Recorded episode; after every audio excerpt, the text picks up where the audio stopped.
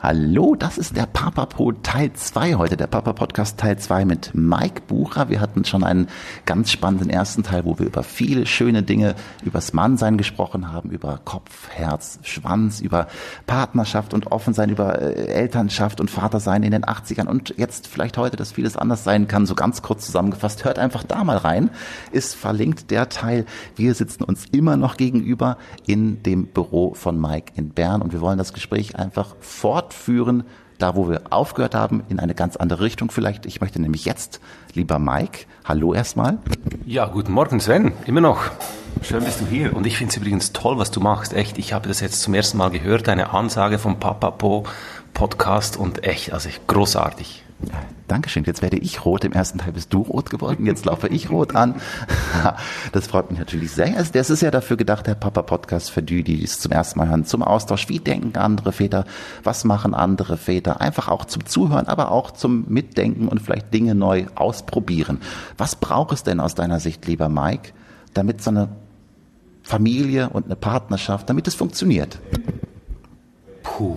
Also du musst jetzt nicht drei Tipps sagen, sondern deine Erfahrung einfach. Also vielleicht schilderst du so, ähm, was waren Hindernisse? Was hat euch geholfen auf eurem Weg? So eine Partnerschaft. Fangen wir mit der Partnerschaft an. Eine Partnerschaft ist ja auch ein Weg. Nichts, was sich nicht verändern lässt, sondern äh, vom ersten Verliebtsein hin zu den Kindern bis hin zu zum gemeinsamen Altwerden unter Umständen.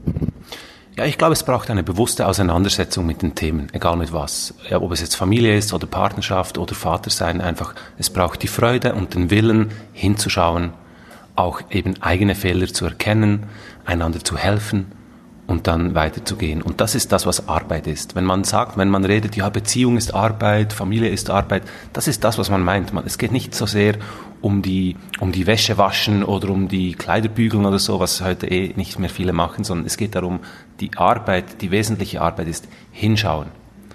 Größe zeigen dadurch, dass man eben Fehler erkennt, diese Fehler auch kommunizieren kann und dann auch bereit ist, diese Fehler ein zweites, drittes Mal nicht mehr zu machen. Es ist super, wenn man Fehler macht, davon lernt man. Und wenn man ein zweites Mal denselben Fehler macht, ist auch okay. Aber ein dritten, drittes Mal sollte dann eigentlich nicht mehr passieren, weil dann, dann wird es verletzend. Ich kenne dich als sehr experimentierfreudigen Menschen, der auch neue Wege geht und andere Wege. Wir haben uns ja bei einem besonderen Seminar kennengelernt. Ich weiß gar nicht, ob ich das sagen darf, aber wir haben, also ich darf es, darf ich sagen? Ja. ja. wir haben zum Beispiel meine Partnerin und ich und ihr, du warst auch mit deiner Partnerin da. Wir haben ein, ein Tantra-Seminar besucht. Das klingt für viele jetzt vermutlich erstmal Tantra. Oh Gott, hat das irgendwas mit Kamasutra? Was ist denn das? Habt ihr euch da, äh, kannst du kurz sagen, aus deiner Sicht, was das war? Und ähm, warum ihr euch dazu entschieden habt, so etwas zu machen. Ja, das war ein Tantra-Einführungsseminar, ein viertägiges in Deutschland, wo wir uns kennengelernt haben und wir haben uns dazu entschieden, weil wir vermutet haben, dass uns das helfen wird, unsere Beziehung zu vertiefen. Das war an einem Punkt, da hatten wir drei Kinder auf der Welt und wir haben gemerkt, wir müssen irgendetwas machen, weil sonst kommen wir so in ein Fahrwasser, das einfach von Routine bestimmt wird. Und wir entfernen uns auch durch diese Routine und durch die viele Familienarbeit auch ein bisschen voneinander. Das wollten wir beide nicht. Also von beiden war die Motivation da, etwas zu tun für die Beziehung.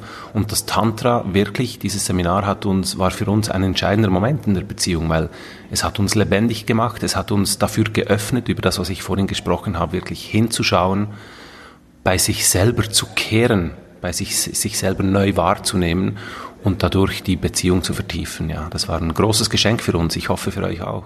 Äh, ja, es war, es war für mich ein besonders spannendes Erlebnis. Ich war äußerst irritiert, weil ich sowas ja noch nie gemacht habe. Es, ähm, also vielleicht nochmal zur Erklärung, was da dann so passiert ist. Es geht wirklich viel ums Beisammensein, sich in die Augen schauen, äh, von gemeinsamen Meditationen bis hin zu Massagen und einfach in den Partner, das habe ich jetzt in Erinnerung, sich wieder einfühlen, einspüren, einfach voll zu schauen, wer ist denn eigentlich da? Wer ist dieses Wesen mir gegenüber und wer bin ich? Und dass die Wesen sich wieder begegnen können. Oder wie hast du das erlebt? Ja, genau so, das ist schön gesagt. Also die meisten Leute denken ja beim Wort Tantra zuerst mal an Sex. Und dann hat man das Gefühl vielleicht, man geht hin und man lernt dort Sex. Aber man lernt eigentlich all das, was es braucht, um dann am Schluss wirklich tollen, guten, verbundenen Sex zu haben. Aber der Sex selber, den lernt man natürlich nicht mhm. im Seminar, sondern man lernt sich eben aufeinander einzuschwingen, zu verbinden, hinzuschauen. Und das ist ein, ein großes Geschenk, ja. Ja, das war, es war wirklich ein großes Geschenk, aber es war für mich auch komplett neu. Ich war teilweise auch selber fordert, weil dann doch viel passiert für jemanden wie mich und ich würde mich immer noch als eher introvertierten und tendenziell verschlossenen Menschen. Also es ist schon viel besser geworden, auch durch solche Seminare und durch die anderen Dinge, die ich mache, wie Impro. Äh, aber es hat mich an meine Grenzen gebracht. Aber es, ist, es war, war cool zu erleben, und zu sehen, was möglich ist, auch was mit, mit anderen Paaren möglich ist, weil es waren ja viele andere Paare da und man sieht, dass da Dinge passieren, dass auch Sachen hochkommen, dass auch Trauer und Wut hochkommt, dass auf einmal ganz viel in Bewegung gesetzt wird. Und ähm, dass es eben genau, was du gesagt hast, nicht darum geht, wie, wie kann ich jetzt äh, guten Sex haben, sondern um die Verbindung. Und dann äh, sind am Abend natürlich die meisten irgendwie auf ihre Zimmer gegangen und haben vermutlich geschaut, was lässt sich denn aus dieser Verbindung auch körperlich noch äh, am Abend weiter äh, herausziehen, aus dieser äh, tiefen Verbindung, die vorher gewonnen wurde. Meinst du? Also ich glaube, wir sind da jeweils abends einfach äh, todmüde ins Bett gefallen und haben geschlafen, waren froh, mal wieder durchschlafen zu können, weil Ach, wir hatten ja unsere Kinder nicht dabei. Ah ja, das stimmt. Ihr hattet da ja schon, wir hatten noch keine. genau. da wart ihr noch jung und frisch und spitz. Und, und tatsächlich auch müde, weil es, es waren sehr intensive Prozesse. Ja, das ist so, so ein Tantra-Seminar, Einführung ist eine Sache. Was, was gibt's denn noch? Hast du noch irgendwie, du hast bestimmt schon tausend Dinge ausprobiert. Wart ihr schon gemeinsam Fallschirmspringen? Habt ihr euch ähm, schon gemeinsam irgendwie, was, was macht ihr so. Du weißt du, es braucht gar nicht so viel und es hat auch gar nicht so viel Platz. Eben mit drei Kindern und beide arbeiten, beide sind ein bisschen zu Hause. Nee, wir, wir machen, wir gehen nicht Fallschirmspringen, wir gehen nicht tauchen, wir gehen gerne reisen, aber auch das einmal pro Jahr, ein paar Wochen irgendwo hin. Und da war es aber auch ein bisschen, ein bisschen ernüchternd, als wir noch, als unsere Kinder noch ein bisschen kleiner waren, haben wir gemerkt, dass diese Reisen ja noch viel anstrengender mhm. sind, als einfach zu Hause zu sein. Und mittlerweile, ich habe das im Teil 1 schon gesagt, unser Leben ist ziemlich voll und wir genießen es im Moment, wenn wir freie Zeit haben, einfach mal nichts zu tun, zu Hause zu bleiben, weil da können wir unsere Batterien besser auftanken als an irgendeinem, irgendeinem mhm. Abenteuer. Hast du denn ich frage immer gerne nach Tipps und Tricks, so ein paar kleine Dinge, die dir besonders wichtig sind, worauf du achtest, irgendwie, dass das jede Woche mal passiert oder, oder einmal am Tag. Also ein Beispiel, äh, was wir jetzt leider in den letzten Tagen wieder ein bisschen verloren haben. Simon und ich haben uns vorgenommen, dass wir uns jeden Abend jeweils fünf Dinge sagen, wo wir äh, tagsüber gemerkt haben, das hat mein Partner, meine Partnerin heute wirklich gut gemacht. Oh, schön, wunderschön. Nee, das habe ich so nicht. Wir haben uns wir haben uns nach, unserem, nach unserer Hochzeit vor einem Jahr haben wir uns einen Altar eingerichtet in unserem Schlafzimmer drin, wo wir einfach schöne Gegenstände drauf haben, der uns jeden Tag daran erinnern sollte, äh, wie wichtig die Partnerschaft ist und dass man die halt auch pflegt. Und was wir auch eingerichtet haben letztes Jahr ist der Sonntagabend für uns als Paarabend, unser Liebesabend sozusagen, wird jetzt ein bisschen schwieriger seit einem halben Jahr, weil unsere älteste Tochter einfach vor halb zehn nie zu Bett geht und so ab 10 Uhr dann bis Mitternacht, da ist er oft die Batterie einfach zu leer und mhm. da wirklich noch viel voneinander zu haben. Aber jetzt, wunderbar, Sven, ich kann dir, ich kann dich richtig lustig machen.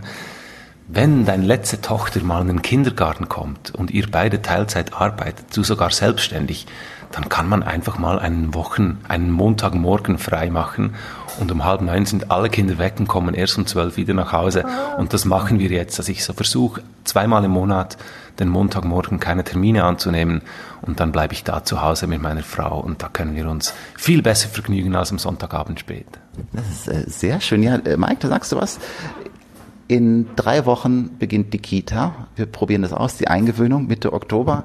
Ähm, zwei Tage die Woche, testen wir das mal. ja, das ist super. Wir haben uns sogar mittlerweile, wir haben uns eine, eine Putzhilfe gegönnt, die kommt dann auch bald das erste Mal, dass wir nicht dann einfach, dass wir nicht sauber machen, sondern dass jemand anders für uns sauber macht und wir Zeit haben für uns und für andere Dinge. Das ist ganz, ganz, äh, ich bin schon vorfreudig. Du bist verheiratet, nicht kirchlich? Nee, wir haben eine freie Trauung gemacht natürlich, wie ich das selber eben auch anbiete.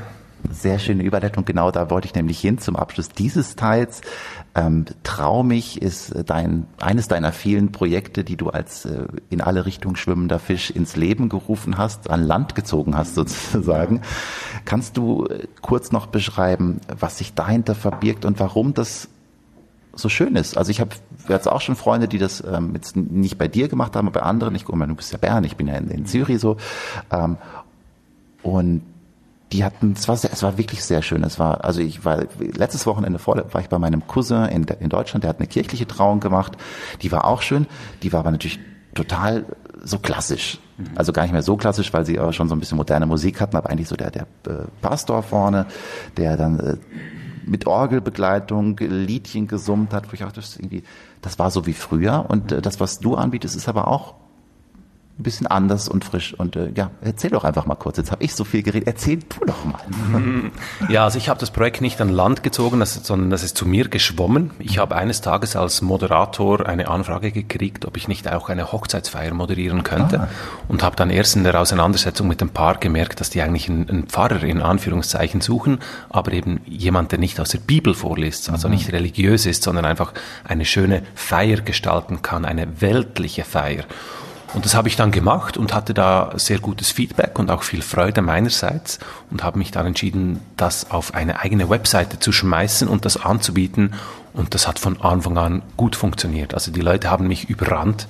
Ich habe dann ich habe dann gleich meine Freunde angerufen und gefragt, hey, möchtest mhm. du nicht auch eine freie Trauung machen? Und Sven, wenn ich dich damals schon gekannt hätte, wärst du jetzt auch mit am Traumig-Board. Das ist auf jeden Fall so. Weil was muss man können? Man muss vor allem eine offene Person sein, man muss sich für Menschen interessieren, man muss ein gewisses rhetorisches Talent haben, also das heißt gut und gern vor Leuten stehen und sprechen und dann sich darauf einlassen können, auf diese Liebesgeschichte des Paares. Und wenn, wenn das zusammenkommt, dann ein Ritual zu finden, das den Leuten entspricht, das die Leute im Herzen berührt, das ist dann noch so das Einfachste. Und du hast vorhin gesagt, dass es sehr klassisch war in der Kirche.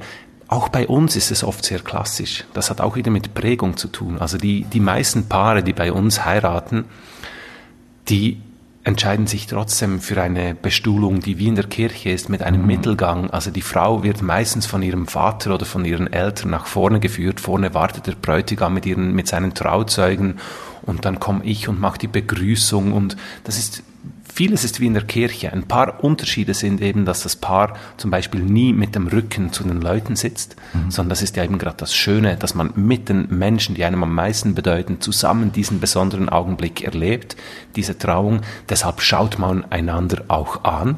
Das ist ein kleines, aber wichtiges Detail.